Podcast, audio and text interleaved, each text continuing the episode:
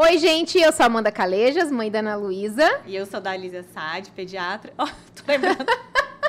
mãe da Isabel. Ela tá falando a vinheta antiga, galera. Feliz carnaval para todo mundo, né, gente?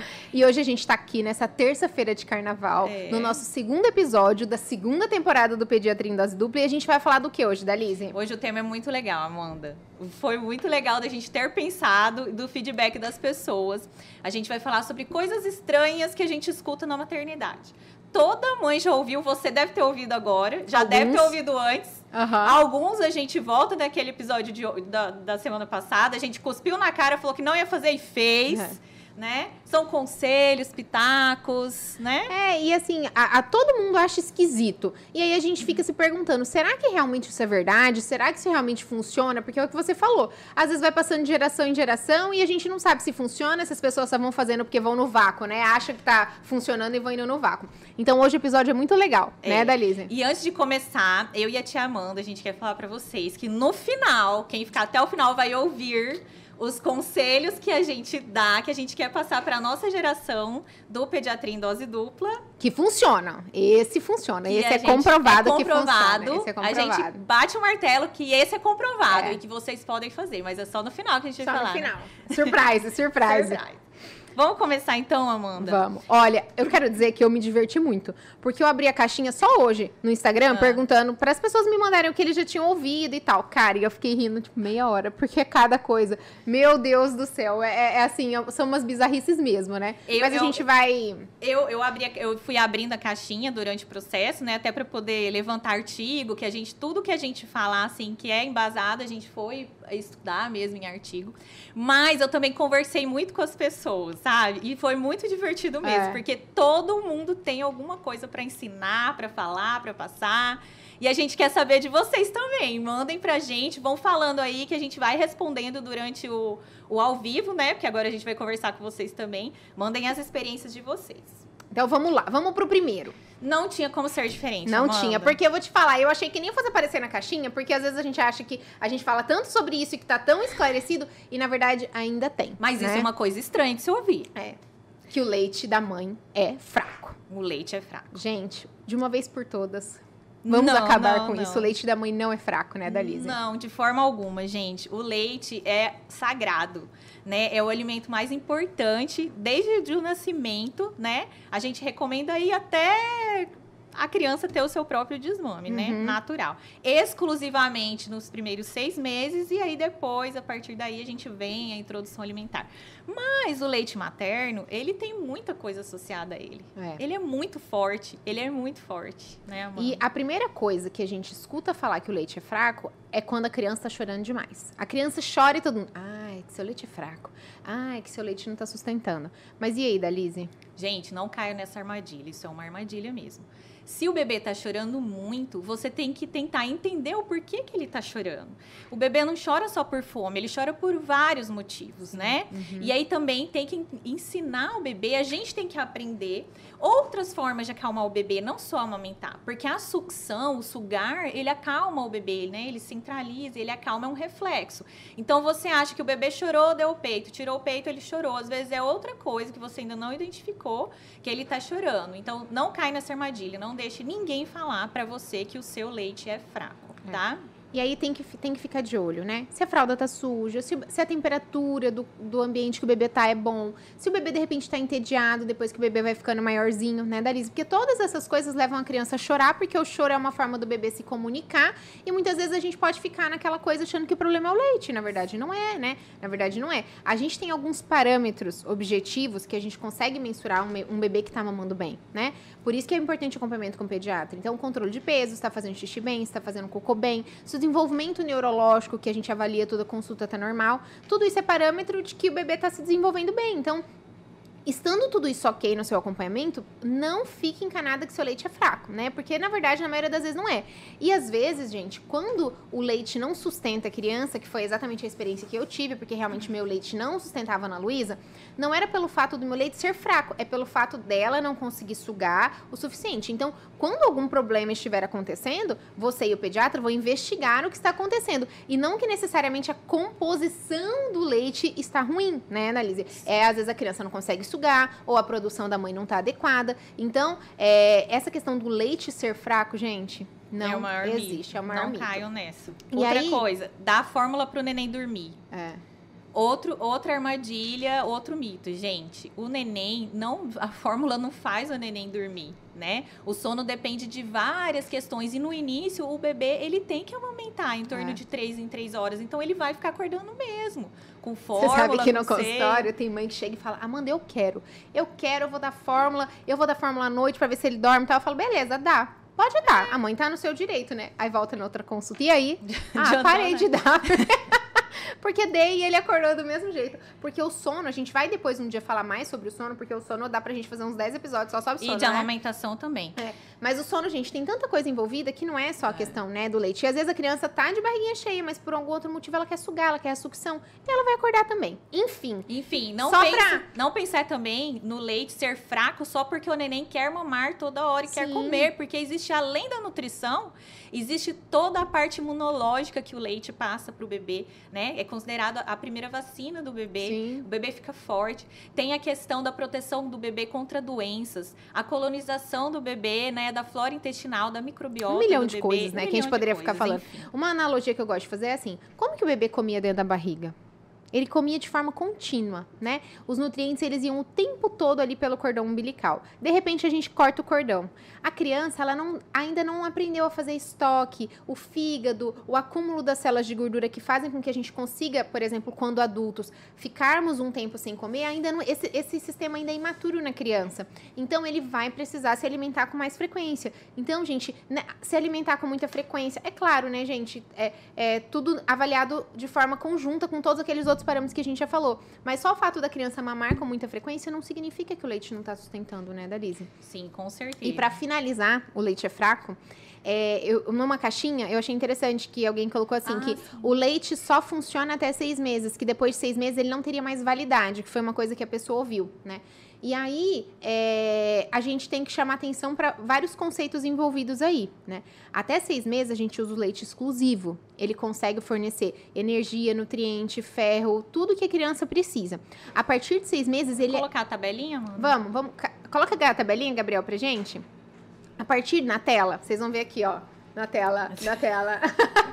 a partir de seis meses, o leite continua sendo muito importante. Só que a gente, a criança, ela já tem uma demanda de energia um pouco maior, de energia, de nutrientes. Por isso que a gente começa a alimentação complementar. Porém, o leite ele vai gradativamente perdendo a sua é, é, importância ali com relação à proporcionalidade. A gente lá, Amanda, aqui, né? tabelinha. Aqui a tabelinha, gente.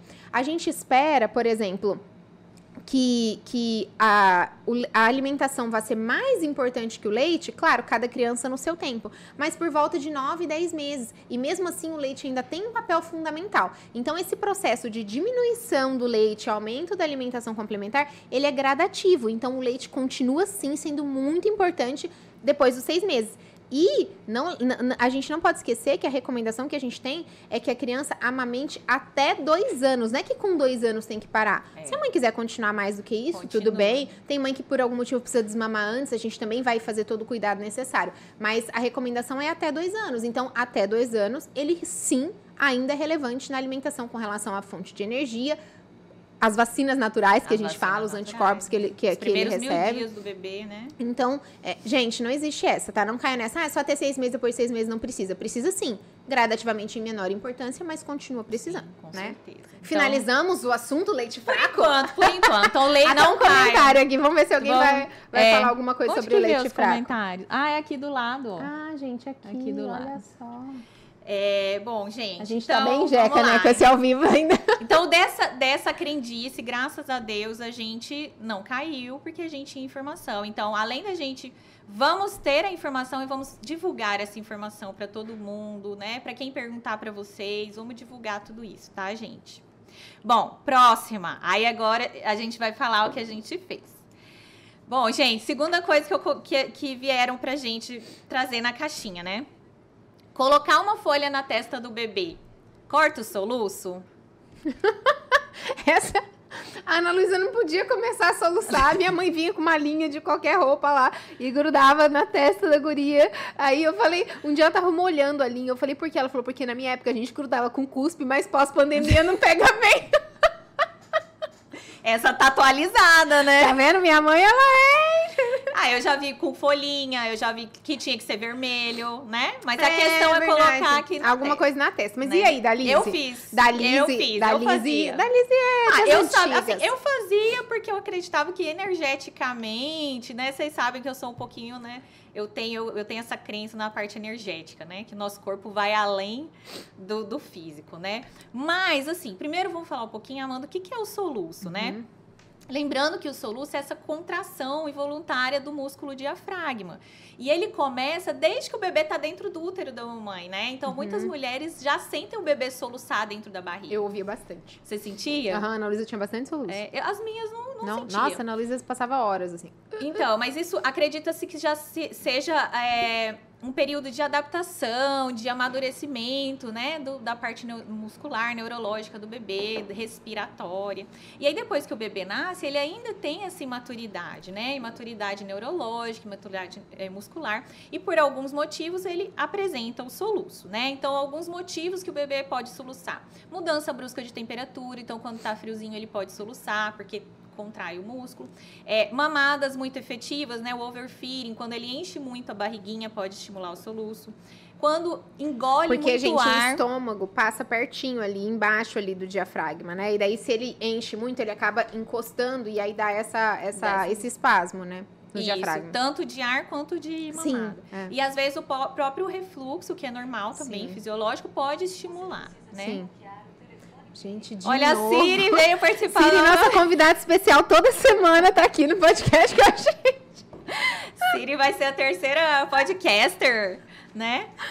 Mas enfim, é... bom, então o bebê, por todos esses motivos, ele pode soluçar e é normal. Por isso que vai diminuindo com o tempo, né? Sim. No comecinho ele vai a soluça mais, conforme ele vai amadurecendo neurologicamente, a parte muscular, diminuindo o refluxo, vai me- melhorando o soluço. Então, se o bebê soluçou, aquece o bebê, né? Evita mamadas muito é, efetivas. E, e- e engolir sempre lembra ar. de ver a fralda, né, da Lise? Porque a fralda a geladinha pode ser um desse gatilho de mudança de temperatura que pode fazer o bebê soluçar, né? É. E assim, gente, só é, essa questão assim.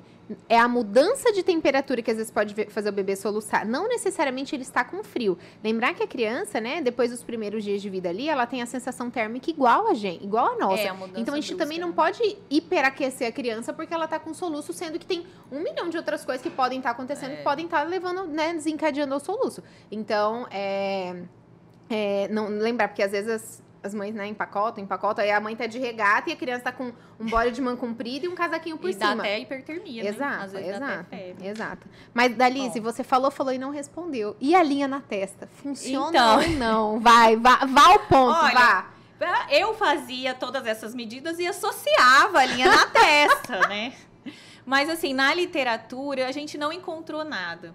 Talvez, né, a gente até tentou procurar na parte da acupuntura, né, chinesa. É, o que a gente viu é que, que era uma cultura antiga que tinha um os pontos, ponto né? Na testa em algum Mas lugar. a gente não achou esse artigo. Então, quem for acupunturista e tiver essa parte é, da literatura, a gente quer saber, tragam pra gente, É, né? Amanda? Porque assim, também a acupuntura, você tem que acertar o ponto correto, É. né? Então não é em qualquer lugar que você É. coloque, talvez uma massagem, alguma coisa, mas parece É. que é uma cultura antiga de que aqui tem um ponto ligado ao diafragma que diminui o soluço, Sim, né? é. Mas, vamos ver se, a gente- se alguém vai ajudar a gente nessa resposta, Vamos. porque a gente não encontrou a, gente quer resposta oficial, né? Oficial, a gente quer ajuda. A gente não encontrou, não encontramos. Bom, é, gente, outra coisa que a gente. Agora, esse eu não fiz. Não fiz. Ufa! E quem, ó, quem aqui, ó, o podcast da semana passada falava o que pra você, Amanda? Você cuspiu pra cima e nadou no cuspe, né? Eu quero ver quem aqui vai falar, eu não Eu? farei isso. Eu? Não Certeza? farei isso, tá? Então não cuspam pra cima, mulheres. Não cuspo, não falo dessa água, eu não beberei. Porque- Não, mas essa não pode, porque essa água é perigosa e nós vamos explicar por quê, então não pode. Tá. Não, não, sim, mas eu tô falando essas, essas Ah, coisinhas, sim, né? Essas coisinhas, mas não é que esse próximo. esse, próximo é perigoso. Esse próximo É tá perigoso. proibido. Então fala, vai, Amanda, sua vez. O próximo tópico, gente, são várias coisas envolvidas É. com um umbigo, né? Famoso umbigo. Que a criança nasce com coto umbilical e aí começa, né? É.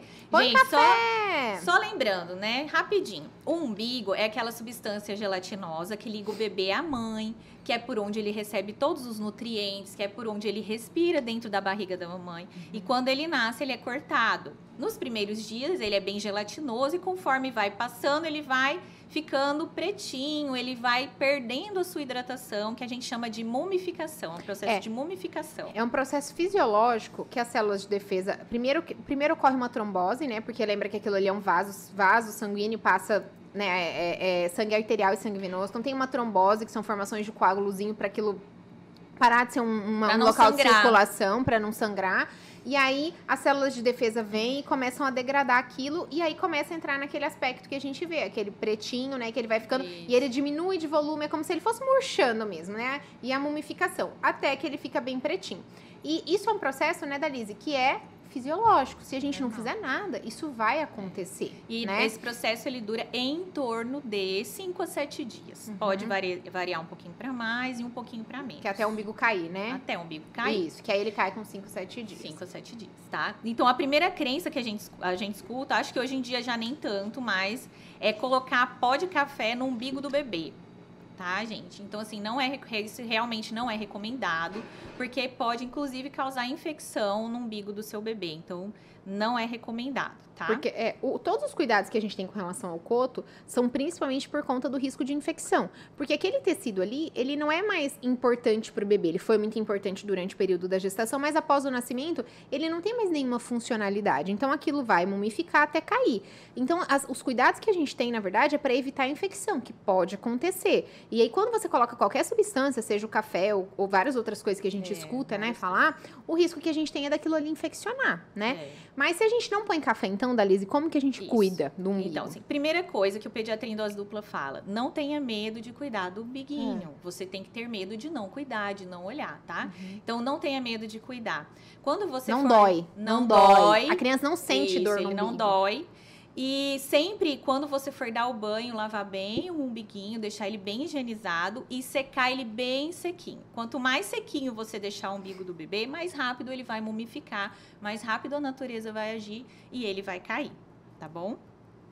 É, existia a recomendação até pouco tempo atrás da gente usar álcool, né? No Brasil a gente usava o álcool 70, mas em outros países era clorexidine, e várias outras coisas.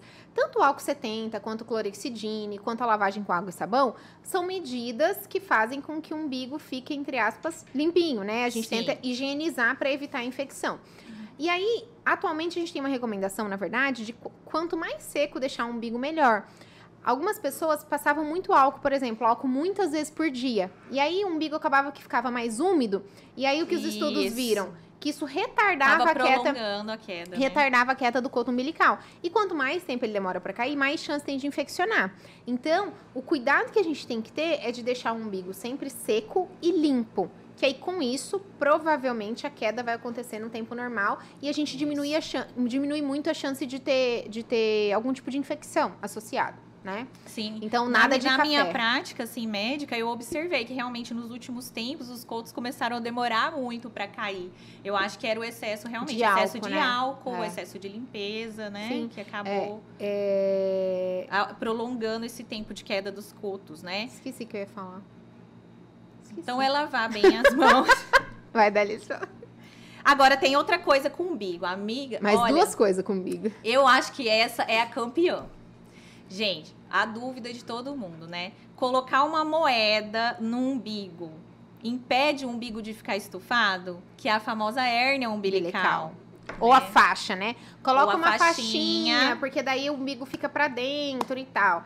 E aí, a gente precisa entender como, como é essa mudança da musculatura abdominal depois do nascimento da criança pra gente entender que, na verdade, isso é um processo fisiológico. Gente, lembra que o cordão umbilical, ele entra na barriga do bebê através dessa abertura que se chama anel herniário. E tem que ter essa abertura, porque é a partir dali que passam os vasos que conectam a mãe com o bebê, certo? Certo. Então, aqui entre as duas musculaturas do- da barriga, exatamente onde fica o umbigo, é um buraquinho aberto. E aí, quando depois que a criança nasce, que a gente corta o cordão umbilical, automaticamente aquilo vai fechando e vai diminuindo. Mas esse processo de fechamento e de diminuição, ele ocorre até os 5 anos da criança. A maioria às vezes fecha antes, mas ele pode acontecer até o quinto ano da criança. Então, colocar uma faixa, colocar uma moeda por fora, além de aumentar a chance de infecção por conta de tudo que a gente acabou de falar, não vai ajudar, porque na verdade o que tem que acontecer é de dentro para fora, não de fora para dentro. Você pode até colocar uma faixa ali, né? Se, se, a musculatura da criança demorar para fechar, ela vai ter a hérnia depois. O que a gente vê, por exemplo, é que as crianças que por algum motivo têm aumento da pressão intraabdominal, por exemplo, crianças que têm cólicas muito intensas, choram muito, crianças que são constipadas. Isso, como a, dentro da barriguinha sempre fica uma pressão muito grande, comprimindo aquela região que está se fechando, e isso sim pode predispor a, a, pode predispor a formação da hérnia. Mas não é o fato da gente usar a faixa que vai fazer com que a hérnia não exista, né, Dalise? Sim. Então, não, gente, não é recomendado Umbigo, colocar E, e, e a faixa, principalmente, faixa. aumenta muito a umidade, né? Também. Cidades os quentes. Dois, porque é, os dois, faz é, aquela oclusão, a moeda, é, porque a moeda faz a oclusão, né? Porque põe a moeda e põe aqueles esparadrapos em cima para prender. É verdade, de não toda pode forma. dar alergia, machuca a pelezinha, então não é recomendado. De, de toda forma. É claro, gente, que tem algumas crianças é, que a hérnia, que esse, esse anel herniário não se fecha por inúmeros motivos, e aí a gente tem indicação de cirurgia. Mas isso, né, cada pediatra vai avaliar de acordo com cada faixa etária. E assim, ó, se for pra terna, você pode colocar a faixa que for, que vai ter, né? Não, é. vai, não, vai, não vai adiantar, não vai resolver. Outra coisa também importante com relação à faixinha, Amanda, às vezes as pessoas não sabem que o bebê ele, res, ele respira predominantemente pela barriguinha. Né? Então, se você colocar aquela faixinha apertadinha, pode até dificultar a respiraçãozinha ah, do bebê. Ah. Então, não, não tem necessidade. Podem ficar tranquilas, deixa o, o biguinho tem que respirar. É, exatamente. Quanto mais respirar, mais cedo ele vai cair, isso, menos problema vai ter, vai né? Cair. Muito bem. De umbigo é isso. Resolvido, gente, o problema dos Alguém mais tem alguma por aí? De, de umbigo? de umbigo, alguém tem dúvida? Vou ver, vê aí, Amanda, se tem mais alguma. Deixa eu ver. Ah, o Santiago tá dando spoiler aqui já. Nós vamos falar lá na o frente. O Santiago já tá dando spoiler ah, aqui da, da é. do, tá. do, então, do, do, do tópico. De umbigo tem mais alguma coisa? Não. Não, né? Não, então. acho que foi tudo. Acho que, eu, acho que eu falei tudo. Então vai. Bom, gente, tem alguma uma outra crença, né, que, que é muito interessante, né, que a gente quer passado também de geração em geração, que é canja de galinha é bom para resfriado? Né? Eu não sei se é bom, mas eu gosto. Minha avó faz, eu curto e eu, eu tomo mesmo. Aí, essa aí eu tomo, essa aí eu tomo. Tá essa aí você toma? Essa eu tomo. Você dá pra Cara, Luísa? Eu, cara, eu nunca dei. Olha, eu vou falar pra minha avó Sério? fazer. Uhum. E tem uma, tem uma canja que só minha avó faz. Ai, nossa, maravilhosa. É. Quando eu ganhei neném, a, é, quem fazia as, as sopas, a canja, era a Dalva. Dalva, um beijo pra você. era uma delícia. Eu já ficava esperando chegar a canjinha da Dalva. Mas assim, gente, então assim, a gente procurou na literatura e a gente encontrou artigos que dizem que sim, a canja ajuda sim a tratar os resfriados. Então, o que, que acontece? Quando, Amanda, a gente fica com uma gripe, um resfriado, é um que é uma infecção viral, né? Predominantemente viral, a gente é, tem uma reação inflamatória nas nossas mucosas. Então, incha, tem a secreção, né? E eles observaram, né, eles pesquisaram que as substâncias que compõem a canja de galinha, os legumes, a própria, o próprio frango, eles têm é, substâncias que inibem essas células que causam a inflamação. Uhum. Então, é um anti-inflamatório natural, realmente, né? Então, tá liberada a canja é. de galinha para o resfriado. E outra coisa que a gente sabe é que durante um processo infeccioso, qualquer que seja, a gente tem um aumento de demanda do, de líquido, né? Porque a gente precisa reagir, as nossas células trabalham mais, Sim. existe toda essa inflamação que a Dalise falou. Então, todos os alimentos que têm um, um, um alto teor de líquido, né? as frutas que têm muito líquido, essas comidas que são é, mais líquidas, elas trazem um conforto diferente, porque elas diminuem um pouco os sintomas, né? Diminuem um pouco a sensação de mal-estar. Quanto mais hidratado você tá, melhor o seu controle de temperatura e com isso diminui a sensação de, de mal-estar. Então, gente, canja, canja está liberada está quando, quando está resfriada. Ajuda mesmo, tá? ajuda tá? Mesmo. Pede pra mamãe, pede pra vovó, quer é, aquela canja. Isso. Ai, que delícia. Delícia, né? Delícia mesmo. E a gente fica até com aquela memória afetiva com Sim, a canja, né? eu tenho da canja Aquele da minha carinho, avó. Né? Vou ter que pedir pra minha avó fazer pra Ana Luísa, né? Agora que ela está comendo de tudo. É. Pra experimentar a, a, a, a canja da Bisa. Ela fala Bisa. Bisa. Bisa. Então já vamos pegar aí a canja do negócio e vamos falar outra coisa. Esse daqui. Babado. Gente do céu, esse aí todo dia eu faço. Todo dia. Bota a meia no pé do menino para não ficar gripado, para não ficar resfriado. Chão gelado da gripe. E aí, Amanda? Esse é Você babadeira. não bota a meia no pé da Esse menina, é babadeira. não? Esse é babadeira. Gente, Ó, o frio entra pelo pé. Será, Amanda? ó, esse é babadeira. Porque a gente É. tem que aqui estabelecer alguns conceitos pra É, entender o que a gente vai falar. então certo? vai, Amanda. Então Estabelece vamos lá, os conceitos. vou estabelecer os conceitos. Inclusive tem um podcast muito legal que é Rinite, Resfriado e Gripe, né? Que a Tem, gente fala sobre é. isso. Existem pessoas que têm sintomas nasais porque são alérgicas. Então, são aquelas pessoas que têm rinite, vivem com o nariz escorrendo, qualquer coisa espirra, nananana. Essas pessoas são sensíveis à mudança de temperatura. E aí, é, é, quando a Adalise achou um estudo que fala que. Não, ela pesquisou e achou, mas eu achei legal, eu não conhecia esse estudo É. que fala que quando você aquece o pé, você tem um aquecimento. Quando, quando o pé tá quentinho, a temperatura intranasal está maior. E a temperatura intranasal maior protege contra esses eventos alérgicos. Isso. Então existiria essa relação da mudança de temperatura, que a gente sabe que o frio pode ser um gatilho para eventos alérgicos. Mas então existe essa, essa relação do pé com o nariz. Realmente existe. É. Mas isso, gente. Num estudo é tão interessante que eles fizeram escalda-pés nas pessoas Uhum. também. E eles viram que tem um aumento da temperatura intranasal quando e não faz, né? corporal. Intranasal, olha que interessante. E alteração de osmolaridade intranasal. E isso diminui a função e a atividade dos mastócitos. Os Mastócitos, gente, são as células que a gente tem ali dentro do nariz que liberam substâncias responsáveis pelo espirro, pelo aumento Pelos da secreção, pela né? congestão, né? Então, como você inibe esses mastócitos, você tem uma diminuição dos sintomas, uma diminuição da alergia, É. né? Então, assim, teoricamente tem relação para pessoa, pessoas que têm esse, esse, quadro alergia. alérgico. Porque né? aí quem tem a alergia, né, vai ter, vai se beneficiar Isso. desse aquecimento. E- E, se você não, por exemplo, se você tá atacada da alergia, você tá predisposto a pegar uma infecção por cima. É. Porque quando a pessoa tá com a alergia atacada, com a rinite atacada, a gente tem uma quebra ali da nossa barreira de proteção, De proteção, natural da mucosa isso. nasal, que faça com que os vírus e as bactérias entrem com mais facilidade. Então, vejam, gente, é uma cascata de eventos intensa, né? Não é que o frio no pé leva a pegar um resfriado, mas Isso. para pacientes aquecimento alérgicos, protege. que tem uma sensibilidade à mudança de temperatura. O fato do pé estar quentinho protege contra É desenvolvimento de isso. alergia, que vai fazer com que ele fique mais forte, digamos assim, contra os eventos infecciosos, né? É. Arrasamos! Muito legal. arrasamos Esse, esse trabalho é muito legal. Só que eu não coloco meia na Ana Luísa, deixo ela andar descalça, gente, porque a gente mora em Cuiabá. Não, eu até eu ponho à noite, eu ponho depois que elas dormem. De dia eu até tempo, mas minhas filhas são tudo índia. É pé no É. chão, cabelo ao vento. E outra coisa, é porque aqui é quente também. A gente tá numa É. cidade muito quente, né? Mas assim, numa cidade muito gelada, um piso muito gelado, num paciente que tem um antecedente alérgico, é um cuidado que sim a gente tem que, tem que, tem que tomar, né? Certo? Certo. Certo? Deixa eu ver Ai. aqui se tem alguma coisa aqui sobre isso. E aí, gente, vocês estão gostando do tema? Depois no final ainda tem. Olha, eu e a Amanda vamos falar uma coisa do pediatria em dose dupla, uma Olha, recomendação nossa, o hein? Santiago falou aqui, sopa de mãe parida para descer leite.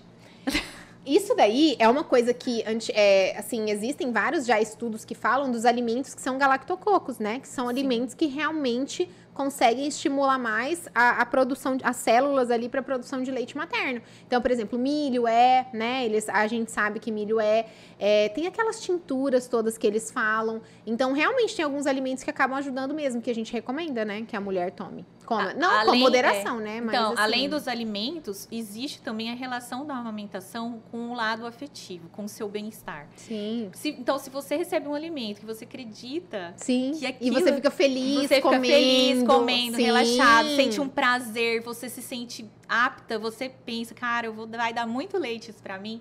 Vem, gente, vem, desce bastante leite. É. Então, são várias é coisas verdade mesmo. associadas. A emoção, a amamentação e a emoção estão totalmente, andam Eu- totalmente de mãos dadas. Eu lembro que eu ganhei uma comida de uma paciente minha, a paciente amiga minha, quando eu ganhei a Ana Luísa, ela pediu para entregar lá em casa. Gente, eu fiquei tão feliz. Eu fiquei tão feliz. Foi um presente assim, então, porque sabe aquela coisa que você tá em Foi um casa carinho, e você né? fica só comendo aquelas coisas que tem, você não tem tempo de ficar pensando o que, que vai comer, ou você pede alguma coisa tal. Aí quando chegou aquela coisa, era um macarrão, uma massa pronta, assim, que você só fazia a, a massa com o molho. Ai, maravilhoso. Gente, eu lembro que eu achei um presente tão espetacular que até entrou na rotina lá do consultório. Esse daí. Maravilhoso. Olha só, em vez de fazer uma visita, então, né? Em Manda uma você comida, visitar, né? manda uma sopinha, uma canja, uma, uma, uma refeição. Às vezes a mãe tá ali na correria, não tem tempo de, de preparar a sua Sim, refeição, sim. né? Não tem quem ajude. Então, isso é mais importante que a visita. É. Muito mais, inclusive, né? É isso aí, a amamentação realmente está muito relacionada ao emocional. Bom, vamos Bom, lá Vamos seguindo, então. para o próximo. Aqui, ó. Se ficar para fora o umbigo, só corrige com cirurgia. É, não, é isso que a gente falou, Marcondes. Às vezes, até cinco anos, É. dependendo do tamanho. Aí daí tem várias Se não tiver o particularidades. fechamento, fi- fechamento fisiológico, aí, aí né? Se não tiver o fechamento fisiológico, só que a criança que tem uma, por algum motivo, algum fator de risco para ter a, a persistência ali daquele canal aberto, É. usando ou não usando faixa, ela vai É, ter. Então é, não é a faixa que vai não resolver. é a faixa que vai resolver. Então, cada caso deve ser avaliado, É. né?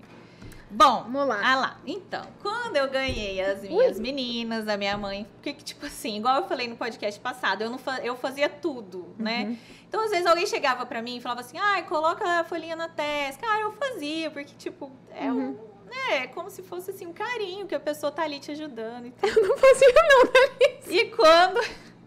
E quando é, eu fui lavar as roupas da Isabela e da Giovana, tem essa crença, tá? Não sei se vocês já ouviram.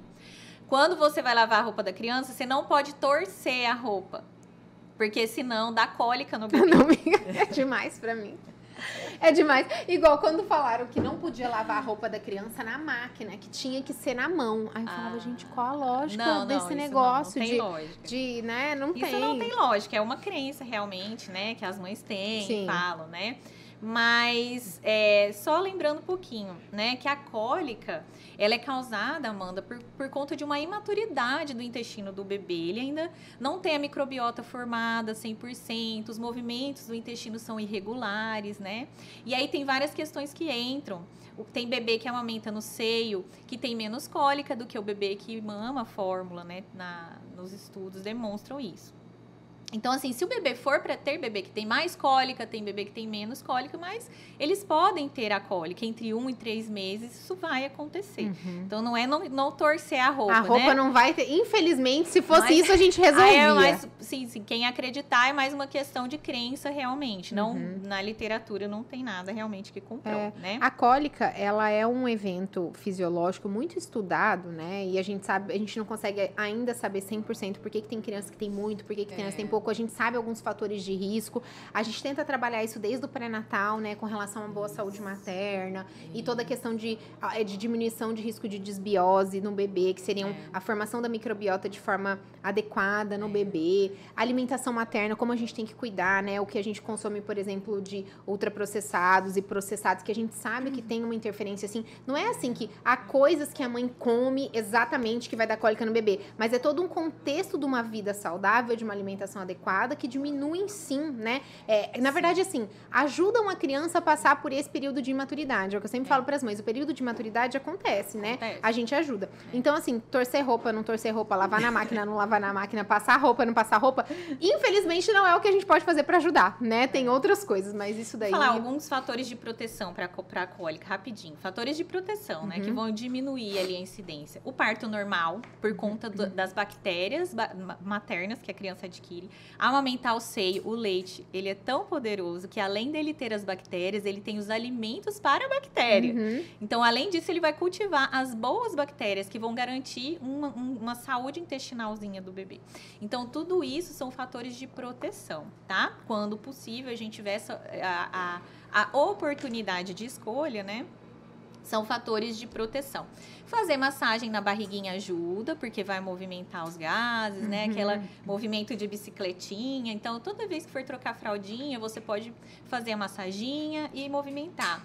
E compressas morninhas com cuidado, Pra não aquecer Queimar, demais, né? Mas a compressa morninha e a mão do papai, a mão que o do pai é maior, né? Mais quente, ficar na barriguinha também, que vai ajudar a acalmar a cólica do bebê. E depois isso passa. É o É. eterno mantra da mãe. Vai É, passar. vai passar, vai passar. Mas, gente, esse é um, então, que tá desacreditado. Desacreditado. Vovós nos perdoem, mas ele tá desacreditado, entendeu? Não tem relação com a cólica do bebê. Você tirou foto? Eu tirei foto das duas quando eu fui lavar as roupinhas. Eu tirei. Eu tirei foto. Ai, tão gostoso. Eu tirei, né? não, é gostoso. É, eu lavei um pouco em casa, minha mãe lavou um pouco, mas a gente torceu. Eu lavei umas coisas na máquina, deu tudo É, eu certo. lavava tudo na máquina, É. amiga. Tudo, tudo, É. tudo. É. Bom, enfim, vamos lá, vamos seguir. Depois a gente pode fazer isso, né? Dos primeiros cuidados, como que vai pra cuidar da roupinha, montar a mala da maternidade. Depois a É. gente faz tudo isso. Ai, gente, olha só. Isso veio na caixinha. Na hora... No comentário do meu irmão, desculpa, eu É. vou te interromper. Compensa comprar cabra pro filho pequeno tomar o leite? Gente, quando eu nasci, falaram pro meu pai que o leite de cabra, quando a mãe não conseguia amamentar, era melhor que o leite de vaca. Ah, E meu pai, na inocência, foi e comprou a cabra. as cabras. Duas pra garantir. A gente morava numa casa super pequena, Hum, maravilhoso. entendeu? Maravilhoso. Não, tadinho, todo empenhado. Maravilhoso. A gente morava numa casa, numa casa super pequena. Ah. E um dia, eles saíram de casa e minha mãe esqueceu a porta de casa aberta. Ah. E quando minha mãe chegou, as cabras tinham entrado dentro de casa, feito cocô em tudo, feito Mentira! juro. Minha mãe falou que tava tipo um caos. E minha mãe, tipo, tira essas cabras Não daqui. acredito. Juro. E aí meu pai teve que dar fim nas Ô, cabras, dó. entendeu? Ô, dó. E eu nem precisei Mas do leite de não cabra. amamentou, Amamentou. amamentou Eu nem precisei do Não leite de precisou. cabra. Oh, Mas assim. Verdade, gente. É, essa aí, essa aí meu pai fez. Essa aí meu pai fez. gente, vê aí se tem mais alguma coisa. Não, agora não. Aí, Ah, ó, se, se torcer a roupa vestida no neném dá cólica, sim, viu, gente? Tá viu, vendo? gente? Então, assim, né, é, é a vida, é a vivência de cada um. Existem coisas energéticas aí que É. a gente ainda não entrou Essa parte é cada podcast. Essa- essa Depois parte a gente é pode fazer um podcast aí com relação. Igual eu falei, ai, eu, eu torci, eu não torci. A minha mãe falou, não torce, eu fui lá e não torci, entendeu? Aqui em Cuiabá não é um problema, né? Porque aqui em Cuiabá É, a roupa secava seca. de qualquer é. jeito, né? Agora, num lugar frio, coitada da pessoa que não pode torcer a roupa, né? Bom, vamos lá. É. Bom, vamos lá então. O que mais que tem, gente? Acho que é só, amiga. Já li. A Lívia, ó, canjica pós-parto, amiga. Ah, tá aqui. Gente, eu comi muita canjica no meu pós-parto. Eu comi E também. descia pra. Nossa, meu peito ferroava. Mas, o- mas é super galactococo, né? Ele é super estimulante. Eu fiquei até mesmo. com dó quando parei de amamentar, porque parou de chegar canjica lá em casa. Eu vou mandar uma canjica pra você. manda, gente, manda canjica pra mim. Eu adoro essas comidas. Eu não gosto muito, não. Eu Comi assim pra ver se dava uma ajudada, né? Naquela fase comi tudo. O que mais? Vamos lá. Comi tudo, engordei 8 quilos amamentando com essa história de comer isso, comer aquilo, comer aquilo outro. Foi o do Brogodó, mas superado, superado. Nossa, eu emagreci, eu fiquei igual um. Vamos Ai, lá. porque eu já sou magra. Vamos pro próximo, então. Pronto, quanto tempo que já foi, amiga? Eu já foi 40 minutos. Ah, então vá. tá. Gente, essa aqui é o concurso do, do- dos dizeres, né? Que é o, Amanda, seu bebê tá com icterícia, que é amarelinho, Uhum. dá banho de picão, chá de picão. O picão é uma planta, eu não conheço, nunca vi. Eu já via, é, assim, os pais já levaram pra ver como que compra, assim, entendeu? que Ah, tem uns é, lugares que já vende pronto, assim, a folha, aham. É, que aí você faz na, na banheirinha, dá o chá de picão, porque, né, na crença popular, o Isso a amarelinho melhora. Mas assim, gente, é, não tem nenhuma... é, nem- Evidência. Nenhuma evidência, não. Nenhuma não, relação, na verdade. Não tem relação, na verdade, né? Então, assim, o chá de picão, ele não cura e não trata a icterícia. O amarelinho do bebê, pelo acúmulo da bilirrubina, por vários fatores que a gente não vai entrar aqui. Se é, ela, na maioria das vezes, é um amarelinho fisiológico que a gente chama, ele vai passar naturalmente. E quando ele é patológico, ele tem que tra- ser tratado com banho de luz, que a gente chama de fototerapia. Uhum. Então, a- a- a- o, banho, o chá de picão, o banho de picão, ele não trata a icterícia, ele não tem indicação, isso é comprovado realmente, tá, Sim. gente? Então, É, na verdade, tem gente que fala pra tomar, tem gente que fala pra dar o banho. Eu já ouvi também darem banho de tijolo ralado. Pega um tijolo, rala e coloca na água. Só que, gente, a icterícia é um processo de dentro para fora, né? É a, o a- a destruição das células que fazem com que a gente tenha é, aumento desse pigmento que chama bilirrubina, que tem a coloração amarelada, que impregna na pele e dá a coloração amarelada na pele. Então, não adianta a gente vir com alguma coisa e, tipo, esfregar e passar e É. achar que isso vai resolver, porque não vai Uhum. resolver. A fototerapia é uma luz que incide na pele e tem capacidade de quebrar essa molécula de uma forma que ela vai sendo absorvida pelo organismo e eliminada. Isso. Então, não é, não é nada que a gente vai passar na pele que vai resolver, né? E assim, essa até assim, difundam essa informação, né? Sim. As pessoas ainda não. É muito frequente as pessoas ainda é, acharem que deve ser dado chá de picão ou banho de picão, mas Pior, realmente não tem, com, nem não tem nenhuma. É, pior é quando quer dar relação. pra criança, né? Que daí é perigoso. Tomar é perigoso É. a intoxicação. Sim, né? porque assim, se você for passar na pele da criança, a gente pode falar, beleza, não ajuda, mas também não, né, digamos assim, não vai fazer mal. É, o banho não vai Mas- fazer mal. Pra quando dá pra criança tomar, e realmente pode ser perigoso, que a gente não recomenda, né? Né? Isso. Enfim, gente. Isso, gente. Resolvido Isso- o problema da, da icterícia, É. do chá de picão que não é pra tomar. Posso falar algumas outras coisas engraçadas que apareceram na vamos ver caixinha? aqui se tem mais alguma coisa aqui que o pessoal fala. Adorei a história da cabra. Quando meu filho nasceu, peguei a primeira roupa dele e levei para casa para a filha canina cheirar. Quando ele chegou em casa, ela já conhecia o cheirinho dele. Foi bem legal. Isso aqui é uma, é uma coisa Eu que a gente legal. recomenda. Não, e a gente Sim. recomenda, né? É. Que a gente pegue a roupinha do bebê e leve pro cachorro, pro cachorro não estranhar, pra ele achar o cheiro familiar. Eu fiz isso também. Não, inclusive a gente recomenda você Sim. ter o pet, né? É. O pet é protetor em todos os sentidos. Então, né? arrasou, Giorgio. Arrasou. Arrasou, arrasou. É, deixa eu ver aqui. Adorei a história da cabra. Ai, Ah, eu não tenho história. Não, minha mãe comprou. Minha mãe, eu não, a cabra não foi relacionada à alimentação, mas a minha mãe comprava todo tipo de pet que ela passava na rua e via, ela comprava. Eu já tive tartaruga. Nossa, não é que tartaruga é cágado, né? Eu já tive cágado, eu já tive cabra, eu já tive carneirinho em casa, eu já tive cachorro, gato, eh, periquito. Eu eh, não tudo você imaginar, pessoa. eu, Eu já tive sou. na minha Eu casa. Minha sou. mãe chegava, ela via o filhotinho na rua e achava fofo e levava pra levava. gente. Ai, gente, se eu tivesse com as fotos aqui, eu, eu trazia. Aí Não. minha mãe despertou esse. Cereja, pra, cereja preta pra dar leite. Essa eu É, nunca gente. tinha ouvido. Cerveja, amiga, que cereja. Mas a cevada é? Ela é galactofoco. Cerveja preta pra dar leite. Ah, sim, aí, gente, será que tem que pegar a zero, né? É. A zero. Não, mas você sabe que agora aqui, ó, não recomendo. Ah, tem algumas cervejas que tem zero no rótulo, mas elas não É. são zero. Então, gente, não. Vamos outros alimentos. Tem várias outras coisas que dá pra comer. Larga a mão da, da, da cerveja. É, os, é os- é os- os cervejeiros, né? Que É. fica querendo arrumar uma desculpa Exatamente, pra tomar uma exatamente. cervejinha. Gente, Vai, acabou, amiga? Tem acabou. Aqui, são esses aqui. Não comer doce durante o aleitamento para não dar cólica no bebê. A Lívia tá falando, né? É assim, ó, na verdade o açúcar refinado, a farinha branca, são coisas que são mais de difícil digestão, dão Tudo maior risco de desbiose. come passa, desbiose Então, passa pelo leite. Exatamente. Então são é aquilo que não é que você nunca pode comer um doce, né? Mas não vai ser a sua, a sua fonte principal ali, a sua Sim. rotina, né? Por todo. Isso aí é um tema, né? Isso aí a gente podia falar um dia sobre essa Vamos questão da fazer- alimentação, vamos né? fazer Na da puérpera. alimentação. Isso é muito legal. Sim, vamos Vou fazer. chamar uma Nutri pra vir conversar com a Vamos. gente, que eu acho que esse é um tema que dá pano pra manga. É, Toda mãe tem essa dúvida, É. né? Mas assim, resumindo, a gente tem que ter bom senso. Se É. a gente pensar que tudo que a gente come passa pelo leite para o nosso bebê, o que, que a gente quer oferecer para o nosso bebê?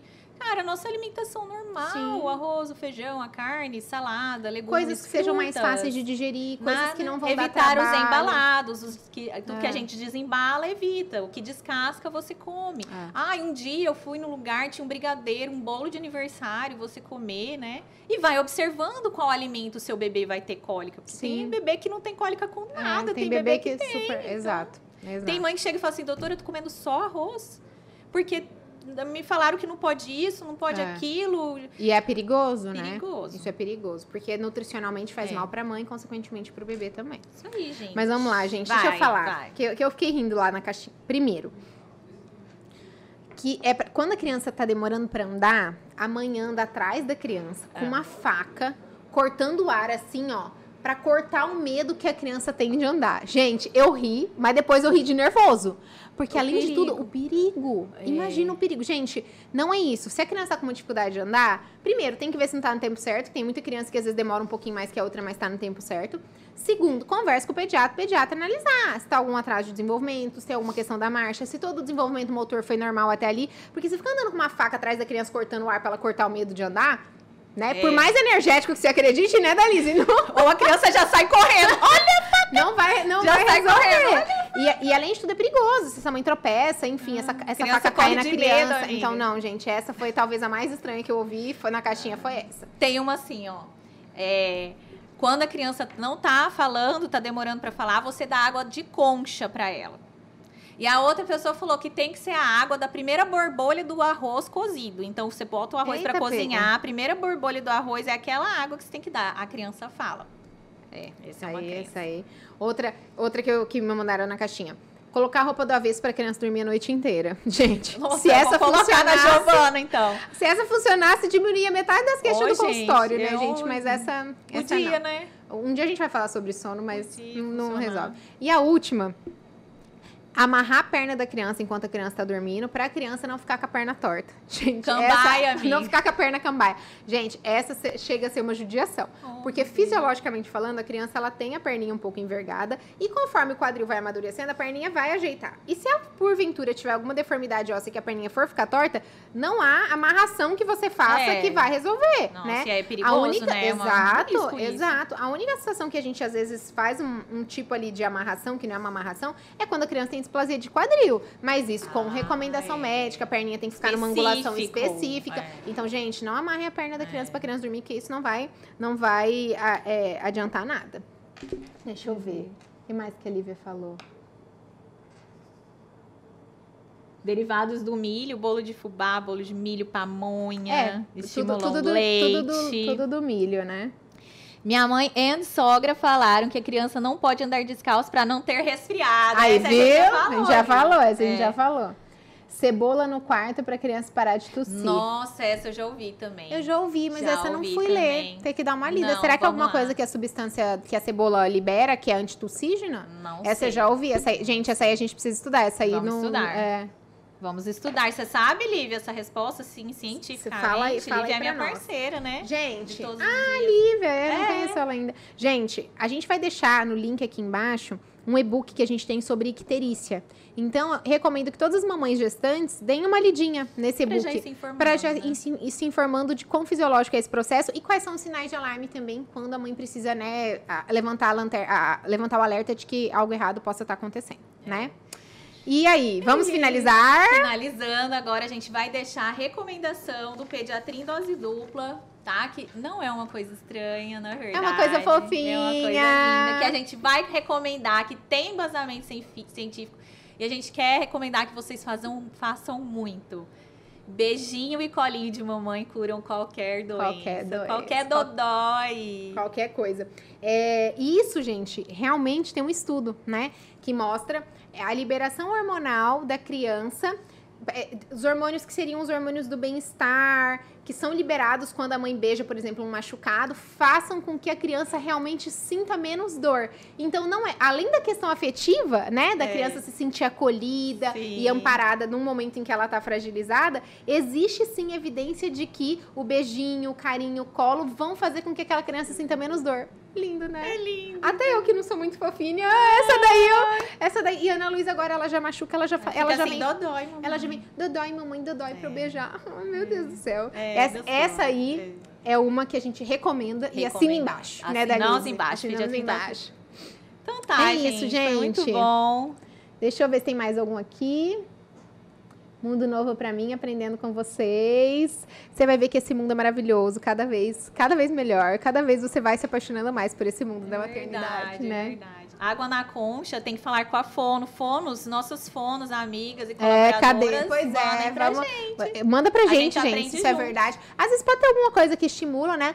A criança colocar a língua pra fora, sei lá, É. vamos ver. Mas, vamos ver, é, vamos, esperar vamos a ver. fono falar. E assim, gente, a gente nunca pode, apesar da gente, a gente tem que estudar, ver se as coisas têm relação e tudo, mas a gente nunca pode negligenciar muito essas crenças que vêm de geração. Porque às vezes as pessoas nem sabiam por que, que elas faziam aquilo, É. mas funcionava de alguma forma, então elas faziam, A né? gente sempre busca, né, o, o porquê É. de cada coisa, né? Se tá correto fazer. A gente escuta. E tem coisa que a gente vai mudando, tem coisa que a gente É, vai só adaptando. aprimorando. E mas é outra é coisa isso. que a gente vai comprovando. É. Né? Então tá bom, Amanda. Foi tão bom. Dalise, super foi um legal. prazer estar aqui com você nessa Prazer. terça-feira de É, carnaval. com o carnaval tá também. diferente. É. Mas foi muito gostoso, gente. Muito Esse bom. episódio foi muito legal.